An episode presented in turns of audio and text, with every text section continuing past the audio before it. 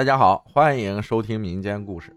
惊人的巧合，阿浩你好，我在给你码字写故事的时候，我就在听你讲的故事。我们这里的老人常说，遇到那种事儿的人鸿福不好。今年我三十多岁，遇到类似的事件大概四次，并没有发生那种发烧啊之类的事件。这是我奶奶葬礼上发生的事当然与葬礼本身没什么关系。那时候即将高考，应该是高二，课业没那么重，但在旁人眼里，似乎觉得高考啊是很重要的事那时候，一个不是很熟的三妈，就是我爷爷兄弟的孩子们的妻子，问我学习咋样。我呢，相对而言英语不好，其他科目还好。说他们家有一个上大学的姐姐可以帮我辅导课业。我呢，当时也就随口一应承，没放在心上。早知道就不随便答应人家事儿。也不知过了多少时间，反正是星期天的某一个晚上。那天晚上窝在被窝里，不知道干什么，反正是打发时间。觉得尿急，准备上厕所。这里给大家说一下我家的具体情况。父亲和母亲省吃俭用买了我二爸家旧宅，然后将地下朝下挖，盖了上下两层八间平房。厕所就在一层平房的右侧面。由于是建好时间不长，加上经济压力比较大，导致从二层出来到厕所那一段就没有围栏。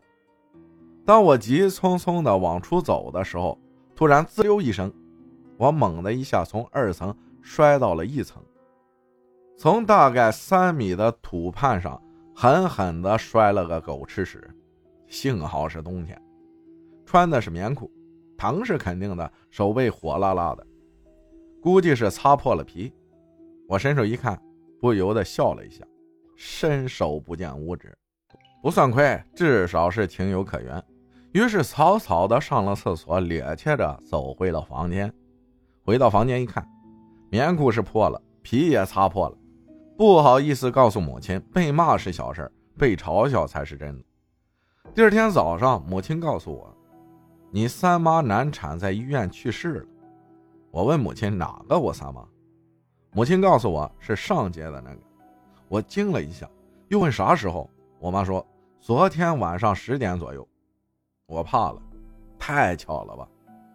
然后开始怀疑我摔倒的姿势，像不像被人拉下去的？我不确定。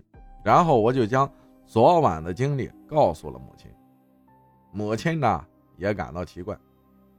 随后就叫我二奶给我招魂，好像是在晚上八点左右的时候，把擀面杖放在我的枕头底下，然后拿被子将我整个人给蒙了起来，然后二奶就站在门口喊：“谁谁谁呀，回来了没有？”我就在被窝里喊道：“回来了。”这么重复了几次，这件事儿也就这么结束了。其实，相对于其他我经历的事情，我并不感到多害怕。除了那惊人的巧合，让人难以置信般的恐惧感外，更多的是羞愧。别人呢如此热心的想帮我，我却辜负了人家的深情。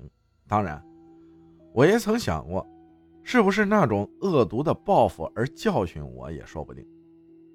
但是无论如何，从我内心而言，我更愿意相信前者，后者只不过是我彼岸的恶意而已。如果能有幸被你读到的话，我更愿意为你讲述我其他的几个不可思议的经历。不知道大家有没有这种感觉啊？就是在一天接到亲亲人去世的噩耗的时候，突然会想到昨天晚上发生了一些事情。然后就和亲人去世，就联想在一起，就越想越害怕。其实呢，最近我们这儿，我们村子里有两位老人去世，所以每天晚上回来去守夜，大概三天的时间就会下葬。就其中听讲述了这样的故事：两个人呢，就相邻不到五天去世的，两个人是妯娌。妯娌大家应该明白吧？就是兄弟的妻子。后去世的这个，在清醒的时候告诉家人说，昨天晚上他的嫂子来敲门了，就是问为什么他的嫂子没有进来。他不知道他的嫂子已经去世了。感谢大家的收听，我是阿浩，咱们下期再见。